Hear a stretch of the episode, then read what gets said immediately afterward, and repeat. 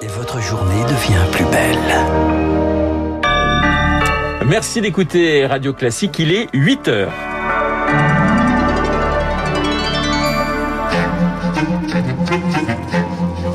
7h30, 9h, la matinale de Radio Classique avec Renaud Blanc.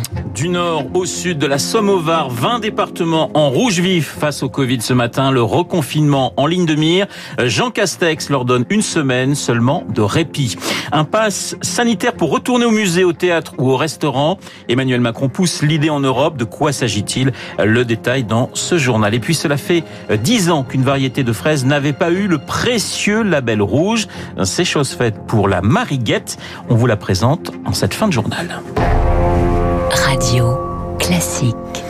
Et le journal de 8 heures nous est présenté par Lucille Bréau. Bonjour Lucille. Bonjour Renaud, bonjour à tous. À la une, 25 millions de Français se réveillent en sursis. Peut-être reconfinés dans 7 jours si le Covid continue sa progression galopante. Paris, Lille, Lyon, Marseille, Jean Castex décrète la surveillance renforcée dans presque toutes les grandes métropoles et 20 départements au total. Il se donne une semaine avant de prendre des mesures locales plus strictes. Une semaine déjà de trop pour Philippe Juvin, le chef des urgences de l'hôpital Georges Pompidou à Paris.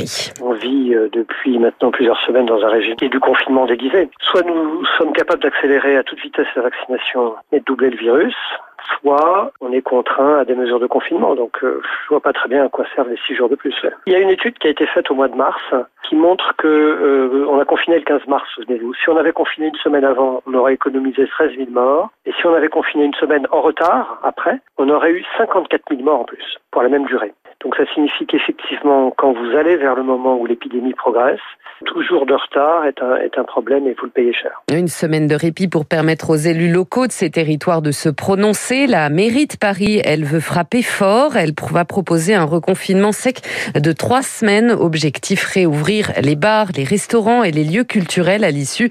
Tout cela sera précisé à 9h15 par Emmanuel Grégoire tout à l'heure, le premier adjoint à la mairie de Paris, lors d'une nouvelle conférence de presse. Et en attendant, dans la région de Dunkerque et sur le littoral niçois, on se reconfine dès ce soir 18h. Et jusqu'à lundi 6 h du matin, interdiction de se déplacer à plus de 5 km de son domicile, de sortir sans attestation de Menton à Théoul-sur-Mer dans les Alpes-Maritimes.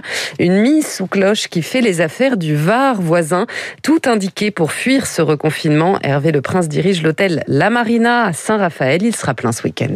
Depuis lundi, on a eu euh, une poussée de réservation. Effectivement, on est passé de deux, trois chambres qu'on avait la semaine dernière une cinquantaine euh, quasiment toute la semaine. Ce week-end, euh, on est quasiment complet. On n'aura peut-être pas 97 chambres ce week-end, mais on n'en est pas loin. Alors, c'est vrai que la semaine dernière, on a bien travaillé aussi. C'était un petit peu le même phénomène, c'est-à-dire qu'on a des réservations de dernière minute, mais c'était moins prononcé que cette semaine. Donc là, je pense qu'il y a vraiment un report de clientèle de gens qui avaient prévu d'aller sur Nice et qui, du coup, s'arrêtent chez nous. Et puis, c'est vrai que c'est une période en général au mois de février où on travaille pas énormément, donc effectivement, ça me fait du bien. Le Covid qui a encore tué 261 personnes en France hier, plus de 25 000 nouveaux cas ont encore été détectés en 24 heures. Le niveau reste très élevé. Le variant anglais, plus contagieux, concerne désormais environ un cas sur deux.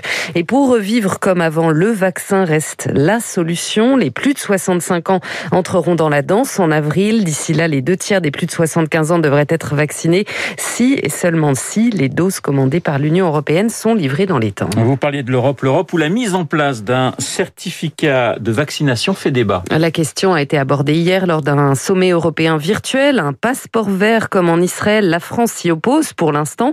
Un peu plus de 4% seulement des Européens ont reçu au moins une dose de vaccin. Emmanuel Macron pousse plutôt l'idée d'un pass sanitaire. Mais de quoi s'agit-il, Rémi Vallès? Alors pour l'instant, il faut bien le dire, c'est encore un peu abstrait. Mais selon Emmanuel Macron, les visiteurs d'un musée ou les clients d'un resto pourraient bientôt devoir s'enregistrer avec un code sur leur smartphone, une nouvelle manière de faciliter le système de traçage des cas contacts dans les lieux publics. Ce nouvel outil pourrait aussi permettre de consigner les résultats de tests de dépistage récents, par exemple via un QR code à flasher. Enfin, si vous avez reçu un, vaccin, ça pourra aussi être mentionné dans ce pass sanitaire. Mais attention, le retour à une vie un peu plus normale ne doit pas être conditionné à la seule vaccination, avertit le chef de l'État. Emmanuel Macron, conscient qu'il y a beaucoup de confusion hein, sur ce sujet, il faut donc distinguer les deux dispositifs il ne s'agira pas d'un passeport vaccinal. Alors le président le sait, hein, le déploiement de ce pass sanitaire ne sera pas simple. Ça va poser beaucoup de questions techniques, bien sûr, dit Emmanuel Macron. Mais il faudra surtout rassurer quant au respect des données, des données individuelles et des libertés. Et tout cela fera l'objet d'une réunion la semaine prochaine avec certains membres du gouvernement. Sur le front du vaccin, justement, la recherche avance. Pfizer va tester l'efficacité d'une troisième dose de son sérum pour renforcer la réaction immunitaire contre les variants du Covid. Injection 6 à 12 mois après avoir reçu les deux premières. Le vaccin de Pfizer autorisé à être stocké à des températures de congélateur aux États-Unis. Une alternative pour faciliter sa distribution. Vous écoutez Radio Classique, il est 8h05. La recherche sur les traitements progresse également. Oui, oui, si vous avez écouté Olivier Véran hier soir, vous l'avez peut-être entendu évoquer une, une thérapie prometteuse à base d'anticorps monoclonaux, un traitement bientôt disponible en France. Il sera destiné aux patients atteints par les formes les plus graves de la maladie. Mais de quoi s'agit-il? On voit cela avec Rémi Pfister. Le but de ces traitements, c'est de bloquer très tôt la multiplication du virus. Ces anticorps de synthèse imitent le système immunitaire. Injectés dans le sang à trois reprises, ils empêchent le virus de pénétrer dans les cellules. Mais ces anticorps produits à l'échelle industrielle ont un coût plusieurs centaines d'euros. Et la question c'est, sont-ils efficaces contre les nouvelles mutations? Pour le moment, avec le variant anglais, les trois traitements existants répondent bien. Mais pour le sud-africain et le brésilien, les anticorps ne semblent pas reconnaître le virus. C'est la limite de cette stratégie. Refaire régulièrement les anticorps pour s'adapter à chaque nouveau variant, cela serait très long.